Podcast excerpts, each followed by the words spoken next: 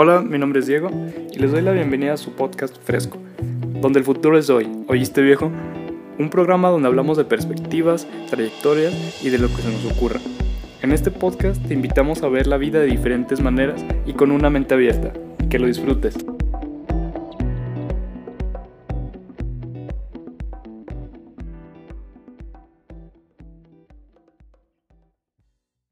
Bienvenidos a su podcast fresco, el cuarto episodio. Mi nombre es Diego, les doy la bienvenida y el día de hoy tenemos invitado a Pepo Márquez. Un gustazo, ¿cómo estás? Bien, gracias a Dios. Agradecido por la invitación a ti y a Max. Bueno, el día de hoy, pues, para quien no te conozca, cuéntanos, Pepo, un poquito sobre tú, sobre ti, perdón, ¿quién eres? Pues soy José Francisco Márquez Escobedo, mejor conocido como Pepo. Tengo 26 años, soy orgullosamente capitalino de este magnífico estado. Y pues bueno, Hoy por hoy soy un joven con camino político. He pertenecido a masas juveniles desde el 2010 en la campaña del licenciado y exgobernador Miguel Alonso Reyes.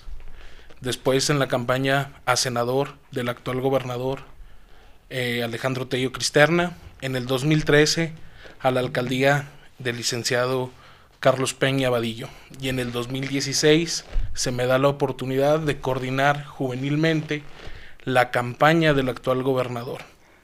O sea, ya tienes buen buen rato ya en este sí. en este en esta onda. ¿Cuántos, o sea, exactamente a, qué edad fue que te metiste o empezaste? Tenía la edad de 15 años. 15 años, wow. Dicen que no hay mejor cosa que descubrir, descubrir lo que te apasiona o lo que te guste a temprana edad y creo que lo has hecho, ¿no? Así es. Y actualmente eh, me desarrollo como secretario técnico de la Comisión Ejecutiva de Atención Integral a Víctimas del Estado de Zacatecas, órgano desconcentrado de la Secretaría General de Gobierno, y aparte tengo la oportunidad de dirigir un grupo juvenil con presencia hoy en día en 10 municipios, que es el grupo de Estrategia 21, lo dirijo con otros dos buenos amigos, también con una amplia trayectoria política. Sí, vi por ahí en Instagram y en Facebook que subiste ahí un, hashtag, cuéntanos más de Ruta 21 y otro hashtag que era Aquí es la ruta. Aquí es la ruta, así es. Somos un grupo de jóvenes interesados en el bienestar. Nos vamos a la acepción política de su objetivo, que el objetivo de la política es que el político vea los problemas que atañan a las y los ciudadanos. Y de ahí vierte nuestra ideología en este grupo, que es Estrategia 21, y lo que animamos a la nueva campaña del 2021, que es de los candidatos a gobernadores. Pues bueno, a esta acepción le queremos agregar el comprender. ¿A qué nos referimos con comprender? A sensibilizar al político de estos problemas que atañan, a sentirlos, a hacerlos propios y asimismo crear políticas públicas y o la inyección a los recursos en las debilidades del Estado. Muy interesante, Pepo. Y entonces, pues ya de aquí a seis meses que viene la elección 21, cuéntanos un poquito más, ¿qué, qué se viene? Se viene mucho trabajo, un trabajo nuevo, nuevo es la palabra, porque antes, pues bueno, las campañas eran totalmente de tierra, de aire, me refiero en aire a digital, eran nulas, pocas, este, el trabajo se veía en tierra, ahora con esta pandemia que nos afecta, las campañas totalmente van a ser en aire. Tenemos que llegar a todas y todos los ciudadanos por, por medios de Facebook, Twitter, Instagram, así es, todas las plataformas.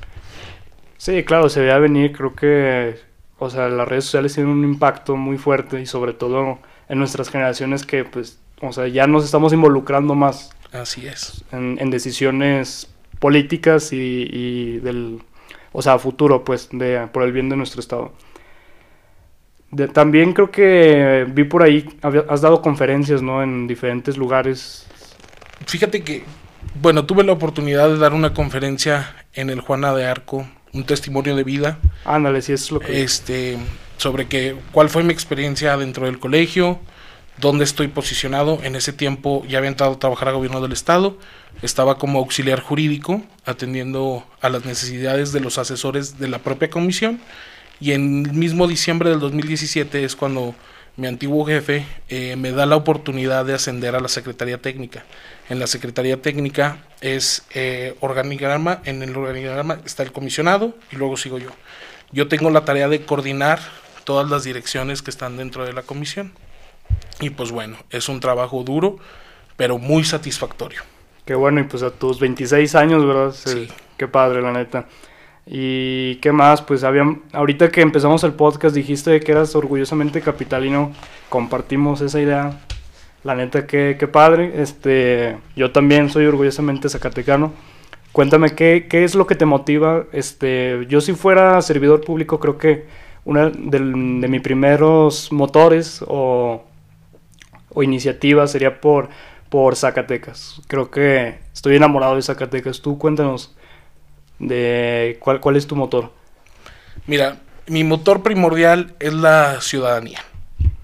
Yo creo que crear la satisfacción, eh, la satisfacción ciudadana, el subsanar todos estos, problema, todos estos problemas que hablábamos con anterioridad, es lo que te tiene que mover. La implementación de políticas públicas. Te puedo poner un ejemplo muy claro. En el órgano que yo trabajo, eh, es un órgano muy sensible, muy bueno en pocas palabras. Ahí el Estado se, carga, se encarga de subsanar y satisfacer las necesidades de aquellas víctimas de delito y o violaciones a derechos humanos. Entonces, yo desde la comisión te voy a representar legalmente. Yo desde la comisión te voy a ayudar a recobrar tu proyecto de vida yo desde la comisión te puedo ayudar a superar el hecho victimizante. Entonces, es ahí donde reside una buena implementación a las políticas públicas. Entonces, yo como ciudadano puedo recorrer las comunidades como lo hice hace 15 días, atendiendo a las necesidades que tienen los ciudadanos. De verdad, es necesario que el político, y esa es mi campaña juvenil ante todos los jóvenes y es decir, ok, ya estás en este campo, ahora tú tienes que ser sensible, ser empático con la ciudadanía, ver cada una de las necesidades y decir, yo puedo crear esta política pública para satisfacer o subsanar aquella necesidad. Es por eso que yo a diario me gusta recorrer, me gusta sentir y bueno, pues ese es el trabajo de un político.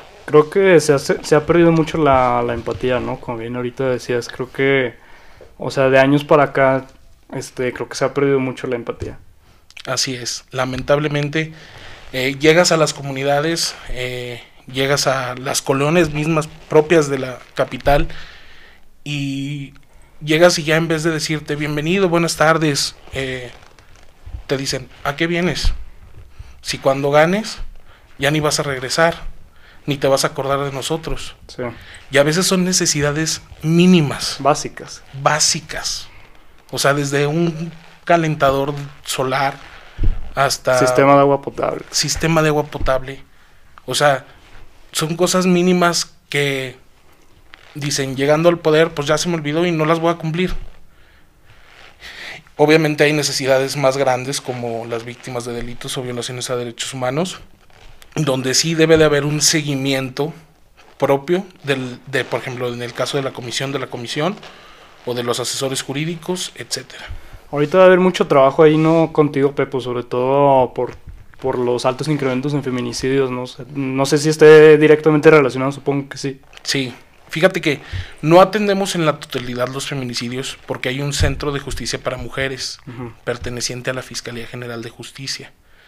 Pero en su mayoría hay veces que, por ejemplo, cuando son tentativas de, feminicidio, pues sí recaen con nosotros porque tenemos que ayudarles en su plan de, de de proyecto de vida. De hecho, después de la implementación de la alerta de género en agosto del 2018, a mi comisión nos tocó una tarea primordial que es el plan de atención individualizada.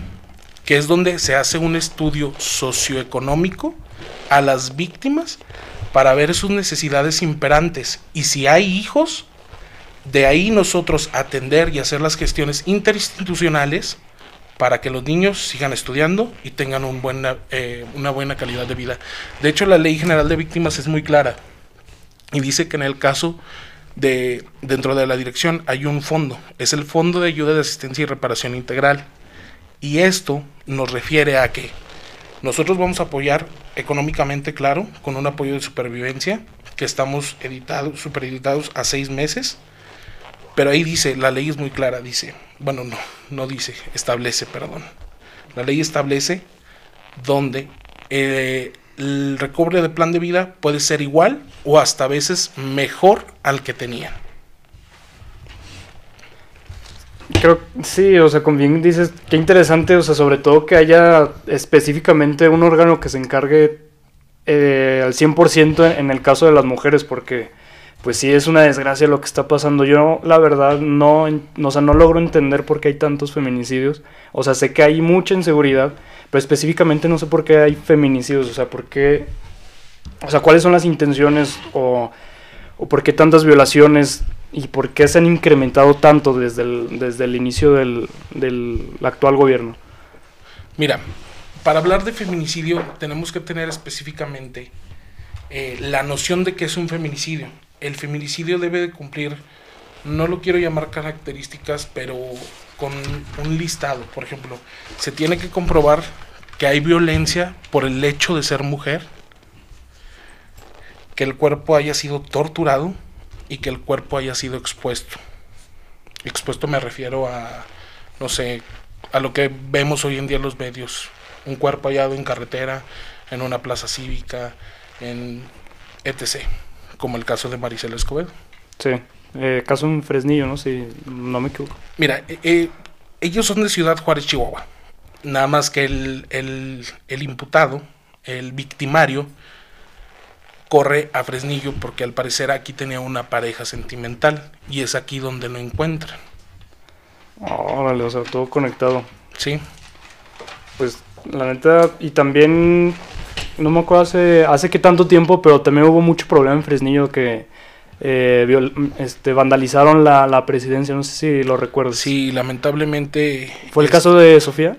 Sí. Es que te digo, la neta, o sea, son tantos casos que, o sea, pues hasta se llega a desensibilizar, si así se dice. O sea, hasta cierto punto la gente y, se olvidan de los nombres porque cada semana o cada día, no, no cada semana, cada día es uno nuevo. Sí, la verdad, muy lamentable. Este, fíjate que yo comentaba con, con varios compañeros que cuando yo entré a la comisión en agosto del 2017, yo veía los expedientes, los leía y me causaba mucho miedo, mucho impacto. Pero ya al pasar de los días, eh, no sé si la cotidianidad te lleva a leer los expedientes y decir otro más. Exacto. Y yo sé que las víctimas, y lo digo aquí abiertamente, las víctimas no son un número, no son un índice. Las víctimas son víctimas y deben ser tratadas como humanos. Como tal. Exactamente. Y tiene razón porque entre más se numerice, entre más digan que son 10 mil, que son 15 mil, que son 20 mil, en vez de decir, o sea, creo que pesa más el nombre y la cara de, de, una persona. Así es. Que un número tan grande, ya sea mayor a 100 mil. O sea, no importa el qué tan grande es el número, pero creo que pesa más el nombre y la cara y la historia de la persona. Y se pierde. Lamentablemente hoy te puedo decir que se normaliza y se naturaliza. Pues qué desgracia, la verdad. Y hablando en eso, o sea, en, en seguridad, o sea, en Zacatecas, creo que somos de los estados, pues, que peor nos va en seguridad. Y también desarrollo económico, creo que somos, no, no creo, o sea, somos de los estados que menos avanza junto con Chiapas y Tabasco, yo creo que los estados del sureste de México. Entonces, a mí me interesa el tema, pero me interesa más lo que piensas tú como, como joven político. Es muy lamentable. Hoy te puedo decir que hay una disputa entre cárteles en el estado muy amplia, muy grande, que lamentablemente el estado no tiene la infraestructura En infraestructura me refiero a capital humano. en infraestructura tampoco en armamento, en patrullas.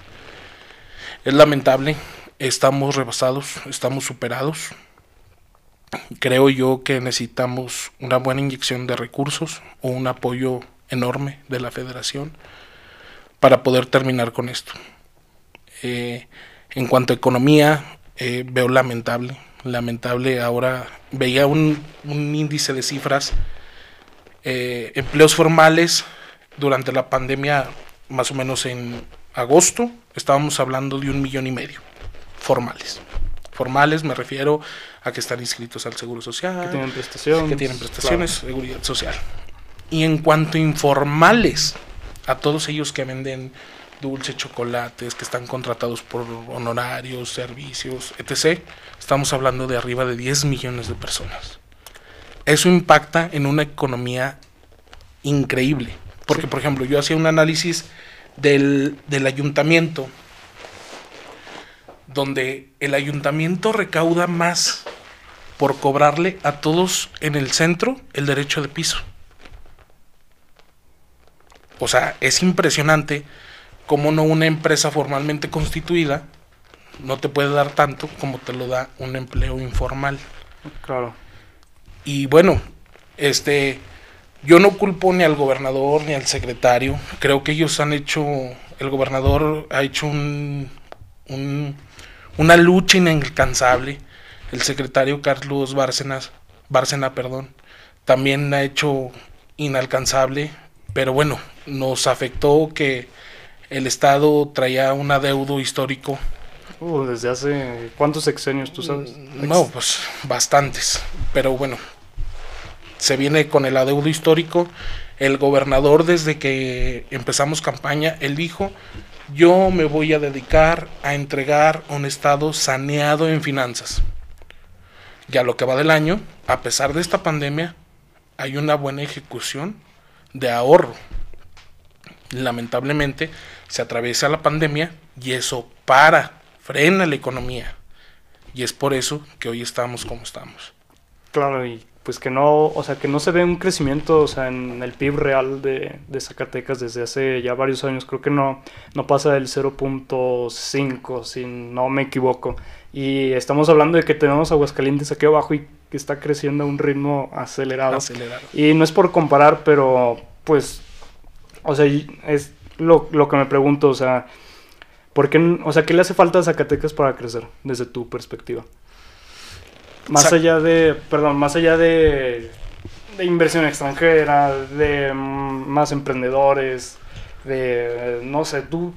a Zacatecas lo detiene mucho uno, ser un, un patrimonio cultural, o sea, quedar en ese sentido estricto de ser colonial Aparte la geografía de Zacatecas impide mucho la inversión, o sea, decir voy a traer esta empresa, no se puede.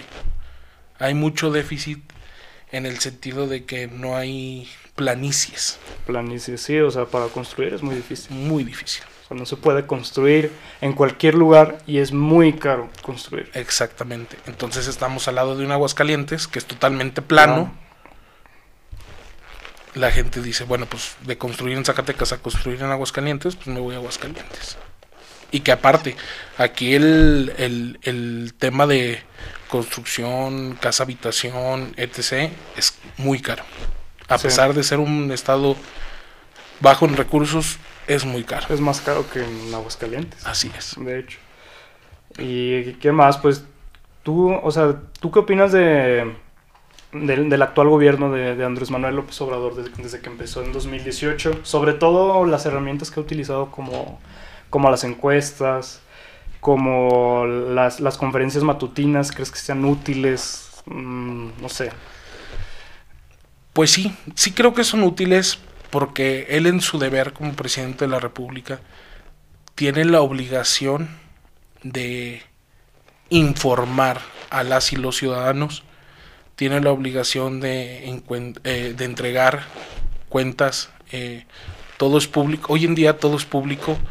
Yo le aplaudo mucho al, al, al presidente de la República sus, sus, ¿cómo llamarlo?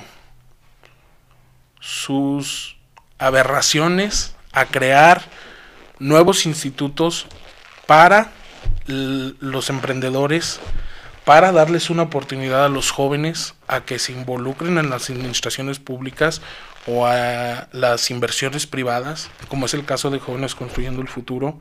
Este, también soy tutor en el programa. Tengo alrededor de 10 jóvenes en la comisión. Y pues bueno, son unos empleados más. O sea, tanto ellos como yo somos iguales, servidores públicos, cumplimos con el mismo horario, tenemos las mismas tareas. ¿Y eso qué pasa? Que al finalizar su capacitación, ellos ya son capaces de, de decir, yo ya estoy listo para enfrentar cualquier tarea en la administración pública o en la iniciativa privada. Entonces básicamente es un programa social en el que se capacita a la persona y aparte se le da un, apoyo, ¿no? Exactamente. Yo, por ejemplo, hice un plan de capacitación, eh, lo subí a la plataforma y en la comisión tenemos un cuerpo multidisciplinario. Tenemos trabajadoras sociales, psicólogos, abogados, contadores y también tenemos eh, lo que es comunicación social. Y bueno, yo a las psicólogas, pues obviamente las mando a la dirección de primer contacto, donde hay una, una eh, un área especializada en la atención psicológica a las y los víctimas. Eh, en el caso de la, de la asesoría jurídica, mando a los abogados, acompañan a los asesores jurídicos ante los tribunales y se presentan a las audiencias.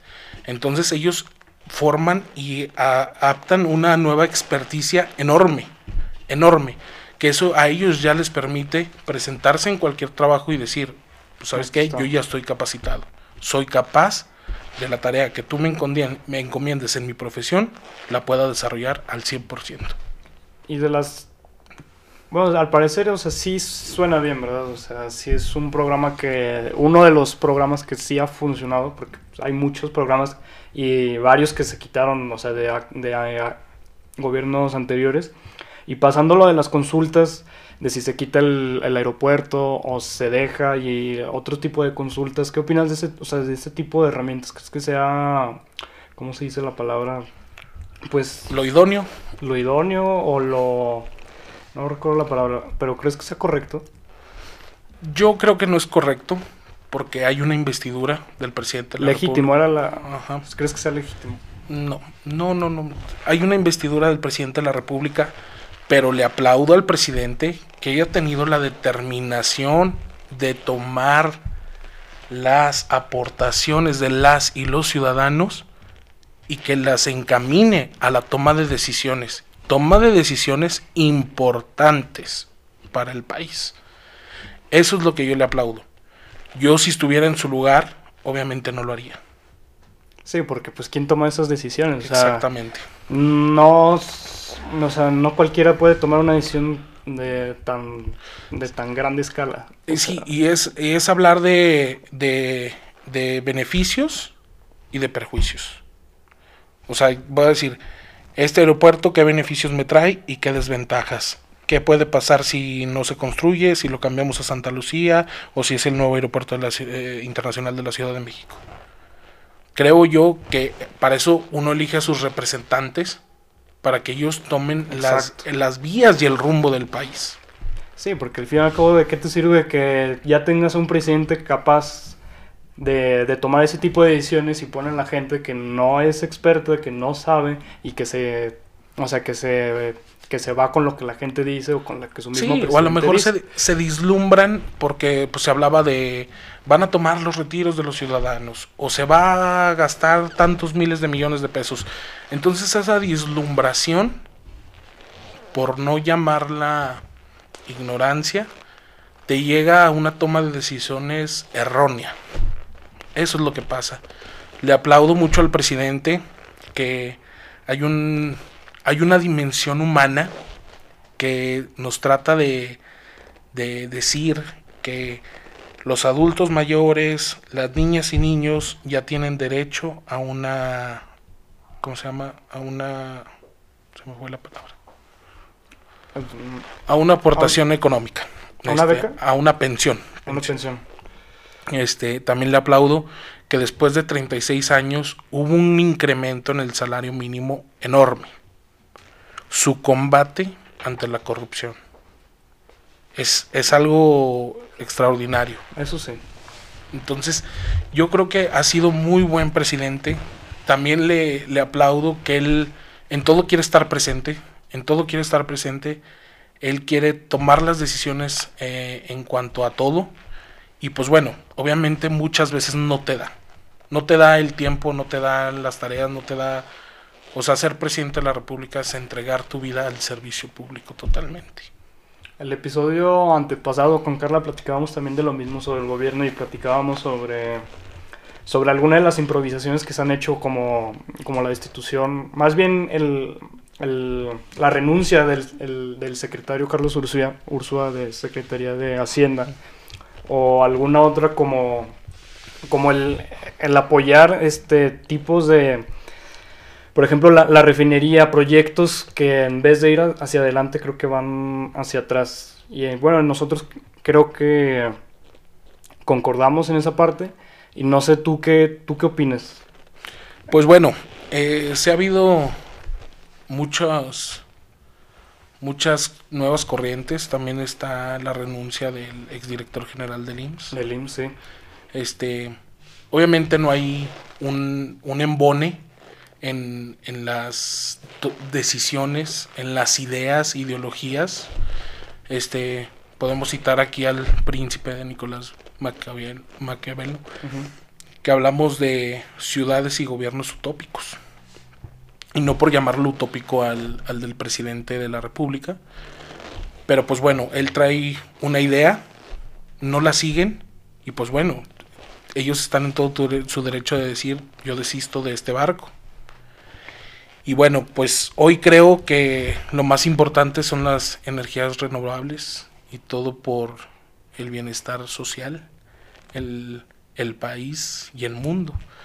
Eh, realmente no, no puedo comentar porque no he estudiado bien el tema, pero yo creo que sí en vez de avanzar retrocedimos. Sí, totalmente, o sea, como bien dices tú, o sea, no somos expertos en el tema, pero creo que es algo de, de un poco de lógica ver hacia dónde van los otros gobiernos. Y lo que le decía Carla, siendo este, México un país tan importante como es actualmente, eh, creo que ahí hemos fallado. También hemos bajado de algunos rankings, sobre todo en economía mundial. Éramos la quinceava economía mundial y ahorita somos, pasamos a ser la 18 si, si, si no me equivoco. Eh, también en, en, las agencias de, de, créditos hemos pasado a ser este, un país de menos confianza para la inversión extranjera. Entonces, pues sí hay, creo que, como lo decía con Carla, creo que hay más eh, puntos negativos, desafortunadamente, y no soy ni pro ni contra del actual gobierno, pero yo nomás digo lo que es y lo que pienso, quizás estoy equivocado, pero creo que sí ha habido más este, puntos negativos que positivos. Y también me gusta reconocer los puntos positivos, ¿por qué no? Porque como digo, o sea, no soy ni pro ni contra. Muy bien, perfecto. Entonces, pues tú, tú como servidor público, Pepo, ¿cómo usas las, las redes sociales? Muy interesante, porque hemos visto, por ejemplo, a Samuel García ahí que ya se ha vuelto un fenómeno, un aso, o sea, ahí este ya es un meme. Y pues es, es interesante, ¿no? Cómo cada quien usa sus, sus redes sociales y alguien como tú que, que es servidor público y que es, se va a dedicar a eso, me, me imagino. Eh, ¿Cuál es tu perspectiva de las redes sociales y cómo las usas y qué mensaje tratas de dar? Es un arma muy importante. Para todo político es un arma muy importante. ¿Por qué? Porque es tu primer contacto con la ciudadanía. Hay una, un ciudadano o ciudadana, te puedes localizar, te puede contactar, puede ver tu día a día, tu trabajo, tu trayectoria, tu sentir, tu vivir, etc. Sí. Entonces, yo creo que el manejo de las redes sociales es muy importante, es muy importante, debemos de ser muy cautelosos. Hoy por hoy todos tenemos acceso a un teléfono con internet. Sí, todos. Entonces, en cualquier momento puede ser localizado, puede ser, si obras mal, puede ser expuesto, y puedes llegar a miles y miles y miles de personas. Yo manejo mis redes sociales un tanto, un poco más privada. Eh, subo día a día eh, las, lo, lo que hago en el día, lo que hago en la semana. Si ya recorrí, como por ejemplo tuve la oportunidad de recorrer hace una semana, de las comunidades, Francisco Madero, El Maguey, Rancho Nuevo, eh, Cieneguitas, recorrí también la colonia Emiliano Zapata. Y, y la verdad pues me gusta, me gusta compartirlo porque de ahí se desprendió una campaña en la que se llama, en la que estoy ahorita estamos llevando a cabo, que se llama un regalo, un regalo para soñar. Entonces fuimos, recorrimos, en ese momento los niños nos hacían una cartita y nosotros siempre fuimos muy, muy, muy respetuosos y muy honestos en el sentido de que vamos a conseguirte un padrino el cual te va a ayudar a, cumplir este deseo que tú tienes. Entonces la recorrimos, tuvimos mucho éxito, la verdad hubo muy buenos padrinos, hubo una aceptación ciudadana, un apoyo increíble y el 23 de este mes, o sea, el miércoles de esta semana que viene, de esta semana entrante, vamos a ir a repartir todos los regalos a las mismas comunidades. A las diferentes comunidades. Sí. Qué padre, felicidades, Pepo. Entonces, pues es un trabajo duro, pesado. Este, después vendrán otros proyectos. Queremos ahora crear el de un libro para soñar. Es, nosotros vamos a recopilar libros, igual se va a subir a redes, vamos a recopilar libros, obviamente de interés eh, en los cuales se los vamos a ir a regalar a los niños. Obviamente los que sepan leer, pues que los lean por ellos por ellos mismos y que no sus padres, que sean que los que los inciten a este amor por la lectura. Sí, claro, tan importante, algo tan básico como la lectura y siendo México uno de los países con menos libros al año leídos por, por persona. Y qué bueno que, se, que estén este, con este tipo de, emprendimientos sociales son muy buenos para las comunidades. y creo que tienen más impacto en, comunidades pequeñas, o sea, creo que a veces la gente piensa que para hacer este tipo de proyectos hay que hacerlos a lo grandes, pero creo que impactas mucho en, en, este tipo de comunidades. Sí, no, y sobre todo, pues vas con los niños, platicas un rato con ellos. Y yo también quiero que pase eso, porque hoy en la juventud hay una cierta apatía política este, yo a veces en mi grupo de amigos, oye, la política, no, no me interesa. No, yo veo que es mejor emprender. Yo veo que pues siempre son los mismos de siempre. Hoy los jóvenes tenemos una oportunidad bastante grande que tenemos que cumplir con el 30% de, de las boletas. Y pues yo veo personas increíbles, jóvenes, eh, con trayectoria política, que veo que van a ser candidatos y candidatas. Entonces ahí vamos a demostrar los jóvenes de lo que somos capaces. De la nueva escuela. Hasta dónde podemos llegar. También le hago un llamado a todos mis amigos políticos a que seamos auténticos. Sí está bien tener un, un patrón a seguir o alguien quien digas, un día quiero ser como esa persona. Pero dentro de ese seguimiento, decir, bueno, ya me basé en unas, en unas características tuyas, yo las voy a hacer mejor. Yo voy a ser auténtico. Voy a reinventar lo que tú ya hiciste. Y mejorar, pues se trata de eso básicamente. Y, ahorita que estamos hablando de, pues, de tus redes sociales, he visto que en lo que te he contactado y así, lo que hemos platicado, que la Dios y la religión tienen un, un peso sobre ti. Este, Bastante. Veo que ahí publicas diferentes eh, cosas. Eh, ah, no sé, a lo mejor ha sido misiones, supongo, y todo eso.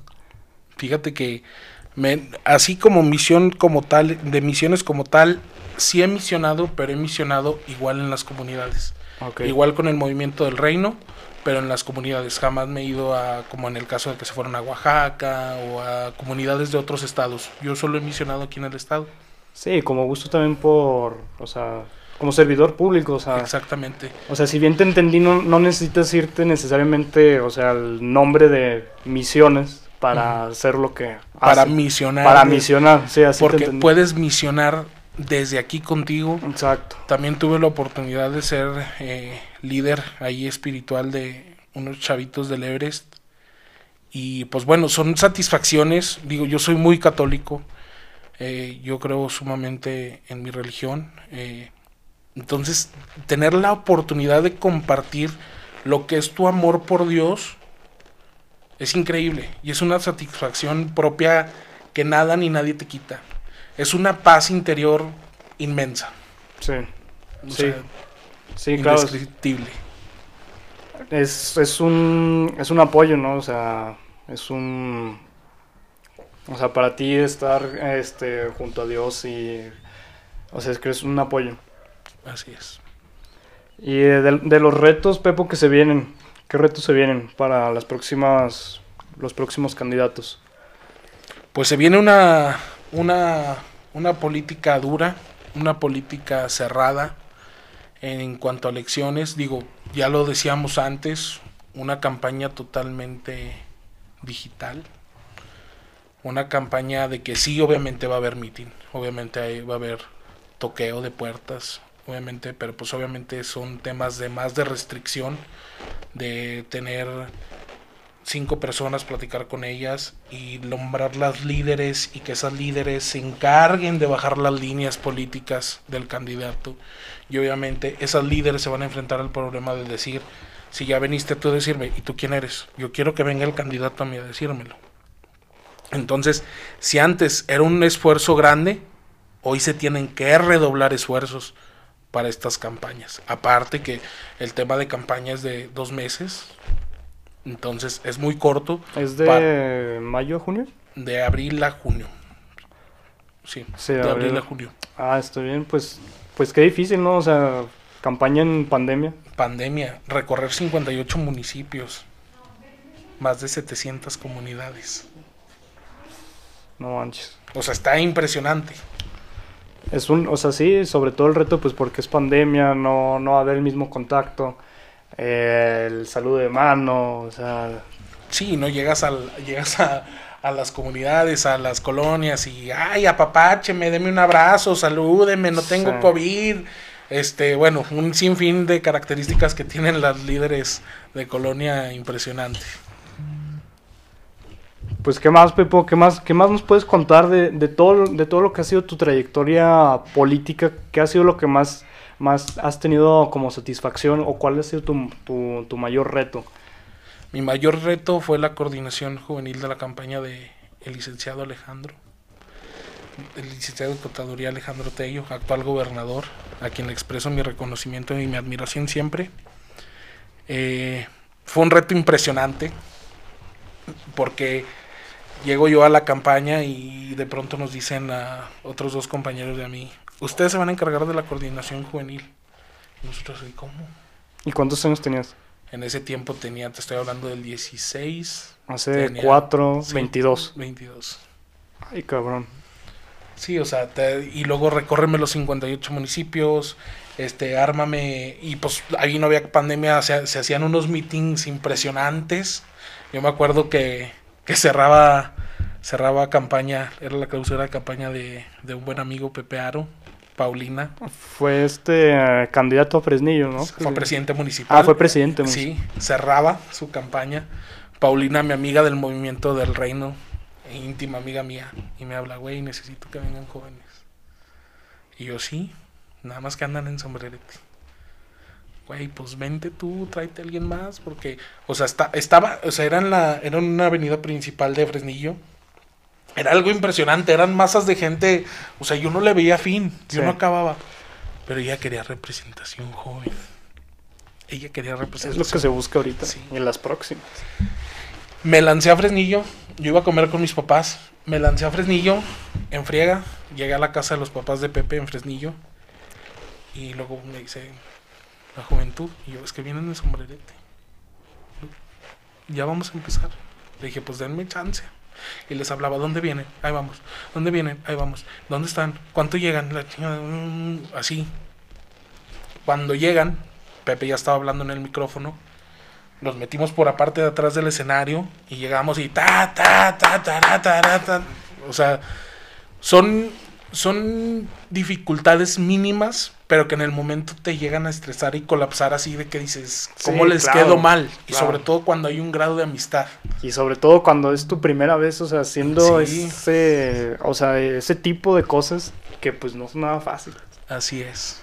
Y, eh, o sea, y me, me quedó duda, Pepo, o sea, ¿cómo estaba el, el organigrama? O sea, tú eres el líder de, la, de ese... De las juventudes. de de- ese órgano de juventudes y luego, o sea, pero era, o sea, estabas tú en la cabeza, eres el líder y había abajo de ti otros líderes o Fíjate cómo que hice muy buen equipo.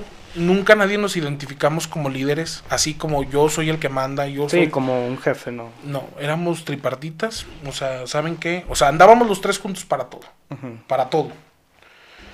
Este, nos sentábamos, acordábamos los temas, arle, vamos, los tres nos sentábamos con Pancho Escobedo, que era el, el coordinador general de la campaña de Alejandro, veíamos los temas y él nos decía, órale, ahí está el apoyo, órale, vamos a darle. Siempre hubo un respaldo por Pancho impresionante. Nunca te puedo decir que, que quedamos mal. Hicimos un... De hecho, una vez ahorita que me acuerdo, hicimos un evento en el Parador con Juventudes y nos pedían alrededor de 300, 400 jóvenes. No, pues imagínate, nosotros pues obviamente sin el capital para poder movilizar y decir, mando un camión a Fresnillo, mando un camión a Jerez, mando un camión, ahora sí que era de voluntades. ¿Y, de ¿Y voluntades. qué tipo de jóvenes? O sea, ¿era cualquier o había...? No, fíjate que en ese caso fue estructura priista, totalmente. Ok. Era, era, era gente que eran, tenían liderazgos dentro del partido, se acordó con ellos, se habló con ellos, y todos llevaron a sus estructuras municipales, y fue de, de, de voluntad, perdón. Porque ahí no se movió ni se gestionó para que el camión fuera. Ni se convenció. No, ni la torta, ni el apoyo económico. Y demostramos que los jóvenes podíamos. Y en sí, que, que, o sea, tú juntaste, ya estaban ahí en el parador. ¿Y qué fue lo que, lo que se hizo? ¿Qué onda? Llegó el gobernador, dio su mensaje, este, el gobernador traía una muy buena idea de, de campaña. Él siempre dijo que, que su gobierno iba a ser de gente joven. eh, y pues bueno, ahorita vemos yo creo que un 30% de titulares jóvenes. O sea, de, secre- de- en secretarías, ¿no? ¿Te Sí. Sí, así es. Sí, pues es, es justo y necesario, ¿no? O sea, Claro. creo que a veces la edad no, no determina, sino la experiencia. Exactamente. No, y sobre todo, bueno, sí, totalmente. Yo que te puedo decir que, que entré a trabajar en el 2017. Hoy me dicen varios compañeros de la comisión, es impresionante el dominio que tienes sobre la comisión. Es impresionante. O sea, yo creo que ni yo que tengo más años aquí, sé tanto como tú lo sabes. Pero obviamente, pues a mí me tocó siempre estar al lado del jefe, al lado del comisionado. Entonces, pues yo tengo la tarea de coordinar todas las direcciones, de atender, de estudiar la ley y saber aplicarla. Y eso fue, realmente eso fue. Agarras experticia y en eso te conviertes. Sí, o sea, no creo que vaya directamente relacionado la edad con la, Sí. la experiencia. o sea, Exactamente. Y, y de los del- de, tus mayores, o sea, es- eso fue alguno de tus retos, pero con- de tus mayores este victorias, por así decirlos. ¿Lo, lo puedes clasificar como igual? Sí, pues realmente, este, pues una victoria fue que se me reconociera eh, de ser auxiliar jurídico a, ser secretario técnico de la comisión, o sea, de ser este un subordinado a ser un jefe. Eh, la campaña del licenciado en contaduría Alejandro Tello también fue una victoria impresionante y pues de ahí en más la vida, eh, la experiencia y el ser agradecido. Ok. Oye, Pepe, ¿y tú estudiaste aquí en Zacatecas? Sí, así es. Cuéntanos un poquito. A ver, Soy licenciado en Derecho por la Universidad Autónoma de Zacatecas. la UAS. Así es. Y actualmente soy maestrante de Derecho Político y Administración Pública por el Instituto Internacional de Derecho y Estado. Órale. Es una universidad que está en, en la Ciudad de México, pero le presta sede eh, la unidad de la FECA. Ok, de La aquí. Sí. Entonces estudiaste aquí abajito en la, Sí, Unidad Académica de Derecho. Sí, así es. Y hablando de, de la UAS, oye, ¿qué, ¿qué, crees que le haga falta a la UAS? O sea, porque una de las grandes decisiones que tiene uno al estar en prepa y al salir de prepa es, bueno, ¿y a dónde me voy a estudiar? O, y creo que esa es una pregunta, pues hasta cierto punto creo que mmm, errónea porque, o sea, creo que no, no deberíamos de, de salir, o sea, en teoría, no deberíamos de salir de nuestra ciudad a, para ir a buscar otras ofertas a Ajá. otras universidades cuando pues así- esa es la realidad y eso es lo que lo que me gusta o sea la gente que se queda yo en mi caso no no pude quedarme porque mi carrera no estaba aquí entonces es una una limitante Sí, fíjate que yo creo que como zacatecanos tenemos desvalorizada la universidad. Yo que es mi alma mater, te puedo decir que es una universidad increíble. Ok. Tiene un- una proyección de estudio impresionante. Tienes unos maestros, juristas, magistrados, diputados, eh, abogados litigantes de renombre, eh, secretarios de Estado. eh, o sea, de verdad hay un, hay un cuerpo de, de docentes realmente especializados en las materias. Aparte que la universidad te obliga a tener, si quieres estar frente a grupo, a tener mínimo maestría. A tener mínimo maestría. sí sobre todo en carreras como la tuya que Una consideración hacia el alumno de decir, yo te estoy dando excelencia académica. Y es por eso que cuando me dicen, es que me voy a ir a estudiar derecho a, a, a la UP en Aguascalientes. Ah, ok, y te vas a quedar allá. no Te vas a regresar a tu estado, güey. exacto O sea, quédate en donde puedas formar, porque también son relaciones, donde puedas formar relaciones de decir, pues ya trabajé con el magistrado, bueno, ya estudié con el magistrado. Oh, ya lo no, conozco. Ya lo conozco, en un momento puedo llegar a pedirle chamba, este, ya estuve, hice, hice migas con él. Por ejemplo, hoy el fiscal general de justicia del estado de Zacatecas, el doctor Francisco Murillo, era docente de la universidad. Entonces, él cuando llega a la fiscalía, se jala a sus alumnos, a sus mejores alumnos, a ser parte cercano de su equipo. O sea, imagínate qué fregón poder decir, fue mi docente y me jaló a trabajar con él. Cuando es alguien que ya conoces, que le aprendiste y sabes cómo le gustan las cosas. Sí, claro, o sea, la, la relación que se tiene, o sea, no es lo mismo entrar sin conocer a alguien, o sea, y sobre todo como maestro. Y sí, o sea, como dices tú, o sea, te vas a quedar, vas a estudiar en otra ciudad, ¿te vas a quedar ahí? No, bueno, pero pues te fuiste por, por tal circunstancia, porque crees que aquí no hay, no, no hay la calidad. Y creo que se, bueno, yo creo también que se subestima, ¿no? La, o sea, las, Sí. las opciones educativas que hay aquí. Totalmente, Creo que- totalmente. Creo que sí hay. hay, hay una excelencia académica en la universidad, este, un cuerpo de docentes impresionante. Lo hablo eh, estrictamente en derecho porque pues es mi alma mater, pero sé que, por ejemplo, medicina humana, mucha gente, es- o sea, de San Luis, donde también está la mejor universidad de medicina, se viene a estudiar a Zacatecas, de Querétaro, de y muchos zacatecanos se van a la UAG, se van al TEC de Monterrey en Monterrey, En la pues, náhuac. a la náhuac y dices, pues bueno, si es así, o sea, si tú lo crees conveniente, adelante, pero yo creo que la universidad en Zacatecas es maravillosa. Sí, y es muy importante para la gente que nos esté escuchando, o sea, que está por tomar la decisión o que está en prepa, porque yo, al- yo al estar en prepa lo primero que pensé, dije, no, pues, me- o sea, yo quiero irme y quizás regreso, no sabía ni, ni qué pedo, la Sí, neta. sí, sí. O sea, pues uno no sabe ni qué. Es normal. Sí, es normal y está bien. Pero ya estando a estas alturas de quinto semestre, estoy muy contento, la verdad. Pero digo, bueno, y si me hubiera quedado aquí, pues, o sea, no, no, o sea, creo que no me hubiera arrepentido tampoco. O sea, la neta, creo que aquí también pude, pues, aquí hay mucho que hacer, pues, o sea, aquí ya tengo, tengo trabajo, tengo, este, proyectos, cosas que no vas a poder, para quien nos esté escuchando, que no vas a poder este, hacer tú como foráneo.